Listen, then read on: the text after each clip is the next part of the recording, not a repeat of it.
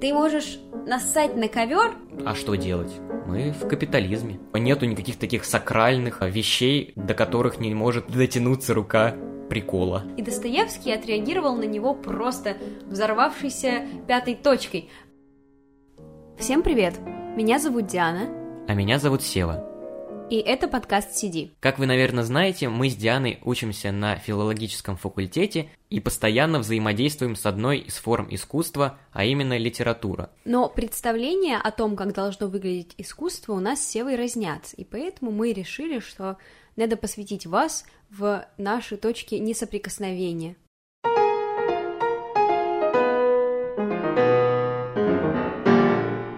Как говорили в Древней Греции, перед тем, как начинать спор, давайте определимся с терминами.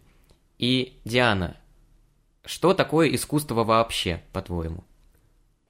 Мне кажется, можно написать целый философский трактат на эту тему, но если мы стремимся к обобщающим формулировкам, то это что-то типа определенного соотношения содержания и формы, которое обладает неким эстетическим, особым эстетическим влиянием и мне интересно, вот последний пункт, да, определение, эстетическое влияние, оно вроде как направлено в сторону потребителя, да?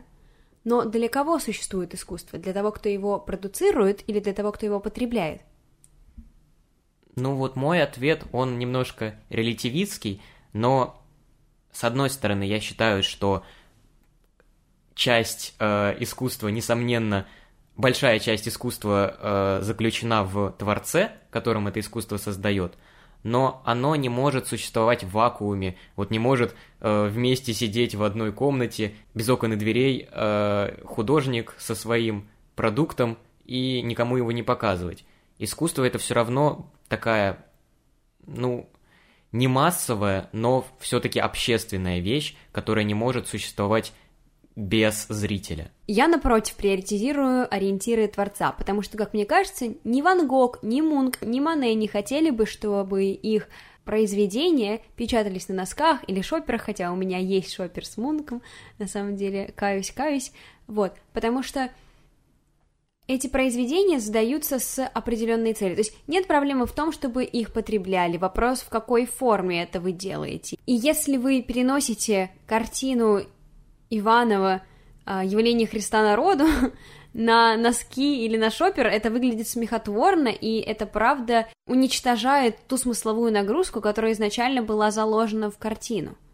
Поэтому мне кажется, что, да, потребители обладают некоторым количеством прав на то, чтобы взаимодействовать с картиной, но в первую очередь мы должны приоритизировать волю Творца и права этих реципиентов ограничивать. Да, я с тобой согласен, что печатать э, картины каких-то известных художников на носках, трусах и всяком таком это не прикольно. Но ведь это и не искусство. Хоть Ван Гог и не хотел бы, чтобы его картины печатались на трусах, он хотел бы, чтобы его картины видели. И он думал только про свои картины, про свои произведения, которые конкретно он создал. Он, я думаю, не хотел, чтобы вот я нарисовал, и положу в кладовку, и чтобы никто за этим не наблюдал. Так сам факт наблюдения не означает, что мы должны их тиражировать это наблюдение во всех возможных ипостасях.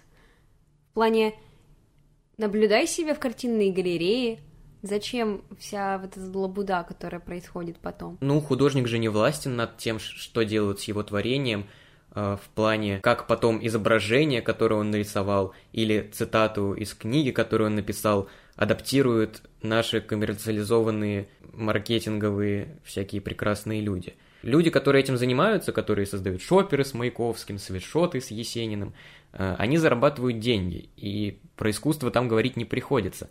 Но ведь тут вообще нету роли художника. Понятно, что, наверное, они бы не хотели, чтобы вот так вот оно транслировалось в таком урывочном виде, но а что делать? Мы в капитализме.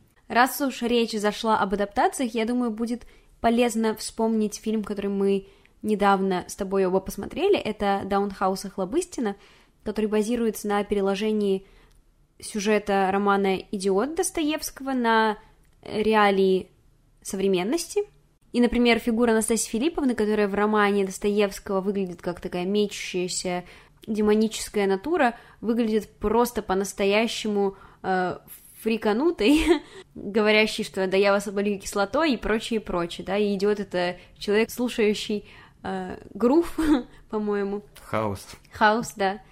Собственно, насколько легитимно вторгаться в текст, в плоть и кровь текста и вносить туда свои коррективы, считать себя возможным интерпретатором и творцом новой реальности. Ну, сейчас как будто бы вполне возможно, потому что если мы вновь вспомним наш прекрасный постмодерн, а, мы решили, что мы уже больше не оригинальны, и поэтому чем мы занимаемся? Мы берем какие-то старые сюжеты, уже известные, и в лучшем случае смотрим на них под другим углом, а в худшем случае коверкаем так, что уже обнаружить тот известный сюжет не представляется возможным. Даунхаус – это пример второго случая, э, когда изначальный месседж всего романа, он вообще задвигается куда-то на второй план, и князь Мышкин, который в романе фигура христологическая, фигура, которая способна спасти Россию, и вообще весь роман построен на каких-то философских рассуждениях о пути России и о присутствии Бога в ней. Ну, короче, Э, построен на темах таких довольно фундаментальных и важных и проблематичных. Даунхаус это все отодвигает, про все это забывает. В итоге Мышкин в фильме это просто какой-то чувак на седативных препаратах, который действительно ведет себя как идиот, как фрик какой-то, никаких христологических черт он вообще в себе не несет, и весь фильм представляется одним большим стебом над э, знакомыми персонажами. И относиться к этому можно по-разному. Можно сказать, что это перевирание классики, что это издевательство над нашими великими писателями. Э, как так можно э, вообще брать такой великий мировой роман и так гнусно с ним поступать? А можно смотреть это как на прикол, как на провокацию, которая не пытается показать, что роман, который вы вот так вот любите и который вы все читаете, это э, фигня, а что над ним тоже можно посмеяться, что нету никаких таких сакральных вещей, до которых не может дотянуться рука прикола. И в контексте Даунхауса еще что интересно добавить, это вообще на самом деле применимо к очень многим представителям современного искусства, в этот фильм очень высокий порог входа, потому что если ты не читал роман «Идиот», вряд ли ты поймешь смысл фильма, потому что ты не увидишь, как знакомые тебе персонажи предстают в каких-то новых обликах. Ты увидишь каких-то странных, непонятных людей в вычурных костюмах, с какими-то грубыми замашками, и у тебя, я думаю, отпадет желание смотреть минуте на 15 в лучшем случае. И вот к чему я все это веду, что Э, современное искусство — это очень часто переработка чего-то существующего, и оно будет непонятно без знакомства с этим самым предыдущим. А я считаю, что это правильная тенденция, потому что искусство всегда было элитарным. Вот когда появились всякие тоталитарные режимы, и появилось разделение на массы, на, в общем, какие-то структуры, тогда, да, появился запрос на то, чтобы формировать массовую культуру, которая потребляла непосредственно отбросы элитарной. И поэтому мы сейчас пожинаем плоды подобного взаимодействия культур, я считаю, что нет ничего плохого в образовательной функции искусства, да, которая направлена на то, чтобы твою насмотренность, начитанность повысить за счет того, что оно ставит такой фейс-контроль на входе и говорит, чел, ты не прочитал 150 книг, извини, мы тебя в наш литературный клуб не пустим. Ну а разве нельзя объединить массовость и элитарность? Почему нельзя допускать людей, которые не так много читают, как ты, к тому же произведению? Не должно быть какого-то барьера. И мне кажется, вполне возможно э, совместить какие-то тонкие отсылки с понятным всем сюжетом. Э, в кинематографе самый хрестоматийный пример тому это Кристофер Нолан, фильмы которого обожает как и массовый зритель, так и критики – потому что обычный зритель увидит там эффектный экшен с захватывающим сюжетом, а какой-нибудь критик увидит размышления о времени, о судьбе, о таких каких-то конструирующих реальность понятиях, и все уйдут довольными. Почему не, нельзя устроить такой синтез? Такой синтез невозможен по причине того, что тебе приходится как творцу распыляться на несколько аудиторий сразу. Вместо того, чтобы делать все максимально возвышенно, ориентируясь на тех людей, которые смогут это оценить, ты затыкаешь какие-то дыры и лакуны красивыми спецэффектиками или понятными сюжетными ходами, которые удовлетворят какую-то достаточно большой процент, да, телезрителей или не телезрителей, кинозрителей, неважно, любых потребителей. И вместо того, чтобы произвести наиболее качественный продукт, ты делаешь его сниженную версию. А искусство, оно все-таки так или иначе должно быть совершенным. У меня есть вот очень четкая позиция по этому поводу. Я считаю, что есть четкая дифференциация между искусством и творчеством. Творчество — это история не уникальная. Ты можешь, как тебе заблагорассудится, натворить всякой дичи, неважно какого качества. Искусство же это нечто, что уникально и неподражаемо. Я буду уважать искусство только в том случае, когда оно дает мне абсолютно новый взгляд на мир, который я никогда до этого ранее не встречала. Да, придумать что-то невозможно, но когда это происходит, я готова назвать это торжественным искусством. И, следовательно, искусством моей парадигме может стать только та работа, которая филигранно от и до, а не которая делает скидку на разную направленность потребителей своего продукта, которая говорит, ну, вот здесь эти поймут, а здесь поймут вот эти. Искусство должно быть монолитным и однородным. А что, если человек добавляет спецэффекты в свой фильм не для того, чтобы угодить кому-то, а для того, чтобы воплотить свой творческий замысел? То есть это опять соотносится с тезисом твоим, что искусство для художника. Вдруг а, он захотел просто сделать много взрывов, и это просто совпало с интересом одной из групп а, населения. Да, но истинный творец, он знает о том, что есть такие клише, и мне кажется, что вряд ли бы он когда-либо захотел ими воспользоваться. Все, что является уникальным, неподражаемым, что не является переработкой, пастишем э, или, например, является пастишем в такой степени, как никогда не изведанной нами ранее, это я могу назвать искусством. А все остальное есть продукты творчества. Ты можешь нассать на ковер, но если ты это сделал так, как не делал никто другой до тебя, то поздравляю, ты сотворил искусство. Но вопрос качества этого искусства остается открытым. А зачем нам его оценивать? Ну, потому что нам же нужно как-то дифференцировать. Это плохое искусство, а это хорошее искусство. Тогда давайте все э, что-нибудь выливать на ковер. Кто-нибудь обязательно вылет такую жидкость, которую не выливал другой. И что, каждое из этого искусство? Да. Ответ убил.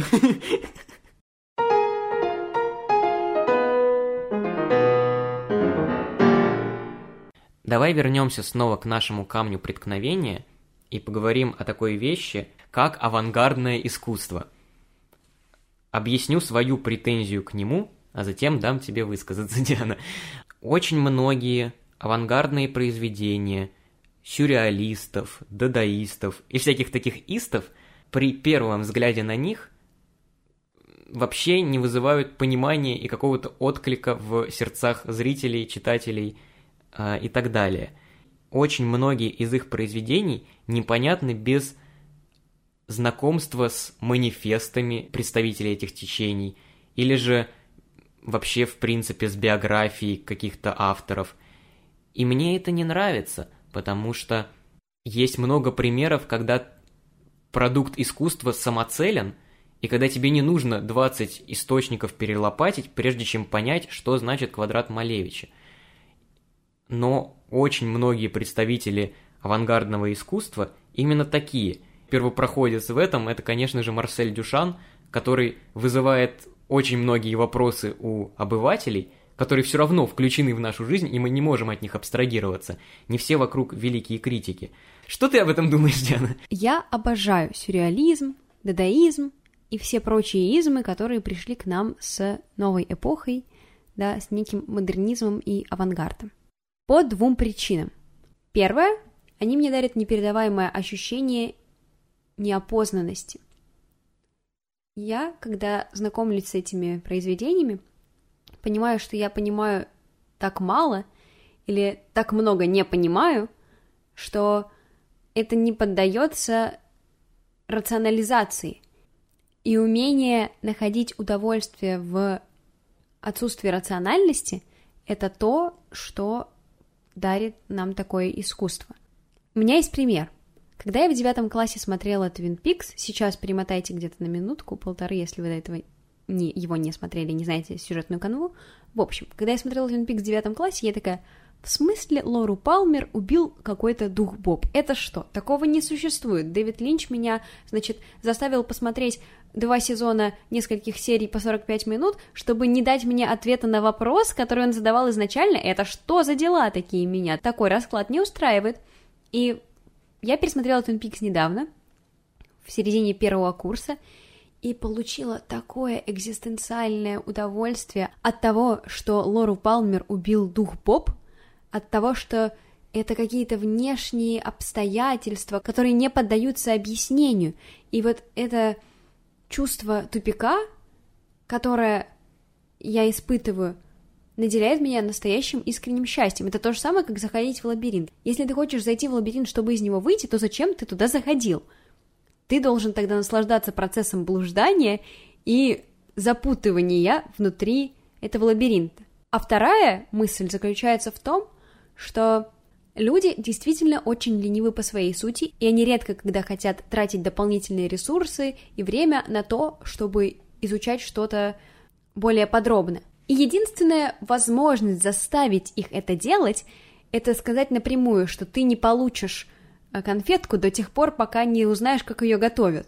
А конфетку-то хочется, и поэтому, прилагая усилия, ты делаешь лучше как минимум для себя, потому что ты обогащаешься, да, знаниями так или иначе. Но и более того, твой статус, он тоже вместе с этим повышается и растет, потому что ты теперь в новом положении, нежели был ранее. А я с тобой не согласен, что это единственный способ заставить зрителя думать. Я тоже очень ленивый человек, но не такой ленивый, как ты описала, и это опять-таки возвращает меня к идее того, что синтез понятного и непонятного возможен, проиллюстрирую это на примере Лолиты Набокова. Это прекрасное произведение, сюжет которого будет понятен всем, если вы его читаете, но глубина которого э, непостижима изначально. Что я пытаюсь донести? В искусстве всегда, как мне кажется, должен быть пласт понятного, который затем может сподвигнуть тебя изучить и непонятную сторону тоже. Потому что есть очень тонкая грань между «Вау, я не понимаю, надо будет разобраться» и «Да, отстаньте от меня, я ничего не понимаю, я не хочу дальше продолжать». И вот со всяким сюрреалистическим искусством у меня именно второй случай, потому что я не вижу мотивации изучать все это, потому что у меня даже нету точки опоры, у меня нету желания продолжать постигать этот непонятный мир – потому что он меня не заинтересовывает. В Лолите Набокова есть очень много реминисценций к Илиаде, например, когда они ездят из отеля в отель, и начинается перечисление машин, на которых они катались, это стопроцентная отсылка к перечислению кораблей в Илиаде, или же там есть отсылки на Сафо э, с острова Лесбос, а, и все это не будет понятно без бэкграунда, но это никак не мешает наслаждаться основной сюжетной конвой. Сева, все опять упирается в твое желание разобраться и желание получить ответ здесь и сейчас. То есть ты такой, я вот читаю Лолиту, и я это понимаю. Так а с чего ты взял, что ты должен что-то понимать? С чего ты взял, что тебе должны давать эти ответы на вопросы? Потому что зачем, какой тогда смысл мне все это делать? У меня же должно быть какое-то вознаграждение. Вот, я получил experience. А если я получил experience который я даже не могу описать, то что это за experience такой? Искусство, оно должно существовать для искусства в первую очередь, само для себя, закольцовываться в самом себе. Потому что, опять же, это та загадка, ответ на которую очень долго ищут все литературоведы, да, вот создавая свои вот эти литературоведческие школы типа формалистов, структуралистов, рецептивной критики и прочего и прочего, да, они пытаются обнаружить, что же есть литературность и почему нас все-таки тянет вот в эти неутилитарные миры. И я хочу сказать, что потому что у нас, как у людей, есть потребность в том, чтобы какой-то частью нашей жизни бессознательное так или иначе владело. Потому что это очень важно иногда потерять контроль, перестать задумываться над каждым своим действием и не искать ответы на вопросы. Это та причина, по которой, как мне кажется, существуют теории заговоров о рептилоидах, э, религия, постулирующая, что на небе сидит бородатый дяденька и контролирует да, нашу жизнь. Мы часто же верим в необъяснимо странные вещи, в кошку, перебежавшую дорогу, и почему тогда у тебя возникают вопросы с верой в искусство? Почему тебя не устраивает эмоциональный отклик просто потому, что это может быть красиво, или просто потому, что ну, тебе это откликается, вне зависимости от того, понимаешь ты это по-настоящему или не понимаешь. Ну, это, наверное, просто моя человеческая природа, которая хочет видеть хоть какой-то туманный смысл где-то, но мне кажется, это присуще не только мне, а многим людям. Ну, так надо перебороть вот это свое животное стремление к обоснованию всех вещей на свете, поиску причинно-следственных связей и дать потоку бессознательности захватить тебя. Я как Ницше сейчас. Да, ты, ты в каком-то наркотрипе как будто обитаешь. Ну, а вот ты говоришь, надо, надо. А почему надо? А что, а что если ты не права? Что если ты ошибаешься? Я могу то признать, что я ошибаюсь, а вы не сможете признать, что вы ошибаетесь. Я могу признать, что я ошибаюсь, а ты не сможешь. Эта рекурсия сейчас будет длиться бесконечно.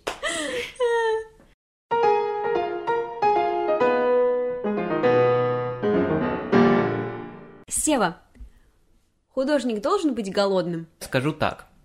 Он должен быть голодным на ранних стадиях своего творчества, потому что э, тогда у него будет стимул развиваться. Но этот голод не может продолжаться вечно, потому что, во-первых, он умрет, а во-вторых, если он все время будет творить что-то гениальное, и это не будет находить отклика, то у него будет отсутствовать желание продолжать, ну потому что это не приносит денег, а все-таки есть нам на что-то нужно, как-то существовать, обеспечивать семью, э, какие-то развлечения, все мы этому подвластны.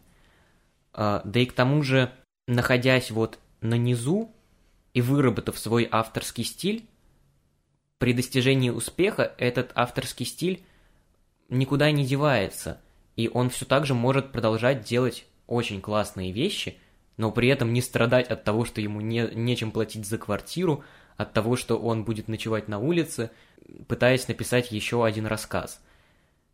То есть искусство все равно должно приносить какие-то плоды. Это не может быть вот просто процесс ради процесса.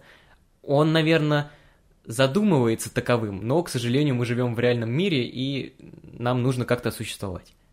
А я все-таки, конечно, склоняюсь больше к тому, что это процесс для процесса, но э, реалии действительно таковы, что очень большой процент вещей, которые нам нравятся, делать невыгодно, потому что они не, при... не приносят каких-то благ, и очень хорошо, когда сейчас мир коммерциализируется искусство, хотя это тоже дискуссионный вопрос.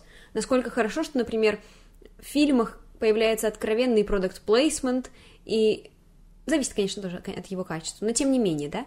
Я считаю, что денежное поощрение и, возможно, даже в огромных суммах это положительное явление для творца, но помимо этого есть и негативные издержки в виде того, что ты можешь исписаться, хотя ты можешь исписаться всегда, конечно, но ты с большей долей вероятности испишешься, когда получишь то, ради чего ты это делал, когда у тебя уже все потребности закрыты, да, чем когда еще есть какие-то лакуны э, твоих желаний. И вот я, например, недавно читала пост о том, что Сорокин и Пелевин исписались. Я не то чтобы сама его разделяю по-настоящему, но там есть мысль, над которой можно посидеть и подумать, потому что они действительно стали классиками еще в момент своей жизни, и это так или иначе их расслабило, потому что вот эта долгосрочная перспектива ожиданий, как, например, наверное, была у Баха, да, который умер только там, по-моему, спустя сколько? По-моему, 50 лет нашли вот чемоданы с его э, нотами. Вот эта долго, долгоиграющая мотивация стать известным или, например, долгоиграющая мотивация получать больший процент прибыли, чем ты получаешь сейчас, она мотивирует тебя так или иначе делать продукт лучше прямо сейчас. А когда этой сподвижки нет, то, конечно, ты можешь себе позволить штамповать одинаковые романы один за другим. Итак, схавы. Мне кажется, если художник по-настоящему художник, э, каких-то творческих желаний что-либо воплотить, у него не убавится при э, появлении какого-либо капитала. Потому что искусство, оно для искусства, и все равно у него внутри будет сидеть, а вот хочу еще вот это сделать и вот это сделать. И это не будет идти в рука об руку, а, ну у меня теперь есть деньги, значит не буду это делать. Да и к тому же, если вот человек годами убивается, старается, пишет что-то, и никому это не надо, ну ты представь, какой это ад для человека. Он будет смотреть и считать, что это никому не нужно, и разочаруется, хотя, может быть, это какой-то будущий Достоевский. Ну вот я бы хотела жить в том мире, где реакция общественности на продукт твоих действий не является предопределяющей для твоих действий, и особенно в отношении художников, потому что, опять же, вспоминаем подкаст про Моргенштерна, да, трудно оценить прямо сейчас в статусе кво, насколько что-то гениально поистине или нет. И поэтому, правда, хорошие книги, красивые картины томятся годами как вино, чтобы выждать своего часа и раскрыться во всей полноте спустя многие годы. И я бы правда хотела, чтобы, если нас слушают гениальные художники, музыканты, композиторы, не знаю, чтобы вы в первую очередь ориентировались не на, не на компас реакций потребителей, а на компас собственных ощущений, потому что творец — это человек с обостренными эмоциями, с обостренным мировосприятием, и именно это отличает его от обывателя, потому что обывателю чаще всего пофиг, абсолютно, и он не хочет тратить свою энергию на проживание тех или иных ситуаций, в то время как творец, каждый случай, происходящий с ним, или даже не происходящий непосредственно с ним, держит в голове явно дольше 15 минут. Мне вспомнился с, с Гоголем случай, когда он написал записки сумасшедшего, и у него стали спрашивать, вот, вы, наверное, много общались с сумасшедшими. Он такой, а зачем общаться, можно просто придумать. Вот, кстати, тоже важный вопрос. Насколько человеку нужно быть в среде для того, чтобы ее описывать? Сейчас поясню, наверное, несколько общую свою формулировку. Вспомним, что, да, Достоевский был приговорен к казни – Э, за чтение письма Белинского Гоголю, но при этом был помилован буквально уже в момент э, непосредственно самой казни, и тремор он все-таки ощутил. От... Да, такой легкий мандраж. Он знает, что такое практически быть лишенным жизни. И спустя время рассказ о смертной казни был написан еще и Тургеневым и Достоевский отреагировал на него просто взорвавшейся пятой точкой, потому что он такой, да как вы смеете писать о том, что сами никогда не переживали, кто вы такой, чтобы рассказывать людям о том, что из себя представляет смертная казнь. И, следовательно, вопрос в следующем. Имел ли право Тургенев писать о том, чего на самом деле не переживал? Руководствуясь твоими правилами, если его итоговое произведение дало какой-то новый опыт – то почему нет? Ну, потому что нельзя сказать, вот, ты не можешь написать о э, чем-нибудь, что ты не испытывал. Давайте тогда вообще фантастику не писать, потому что люди же не, не существовали на Марсе, люди же не относили кольцо в Мордор, тогда давайте ничего такого не писать. Э, это все твоя фантазия, и почему нельзя придумать, тем более, если это находит отклик у других людей. Да и к тому же Достоевский, конечно, это глыба, это авторитет, но он тоже человек, и он тоже может ошибаться. И прекрасный рассказ Тургенева просто пропустить через призму своих личных ощущений, и поэтому его не взлюбить. Художники также могут ошибаться. Существует просто миллиард примеров, когда какая-нибудь группа выпускала альбом. Вот, например, недавно смотрел видео, что э, солист Металлики, выпуская альбом, э, считал, что песня Nothing Else Matters это такой проходняк. И типа никто его особо слушать не будет. Вот. Никто не ставил на эту песню, а она взлетела. Поэтому считать, что Тургенев не мог написать рассказ про смертную казнь просто потому, что так сказал Достоевский, ну, come on.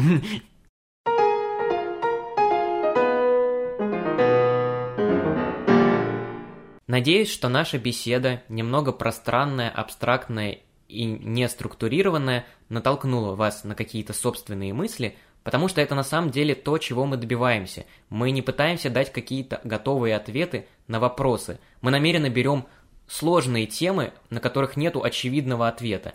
И поэтому наша цель заставить вас самим шевелить какие-то свои внутренние шестеренки. И мы очень хотим, чтобы вы оставляли свои мысли у нас в комментариях.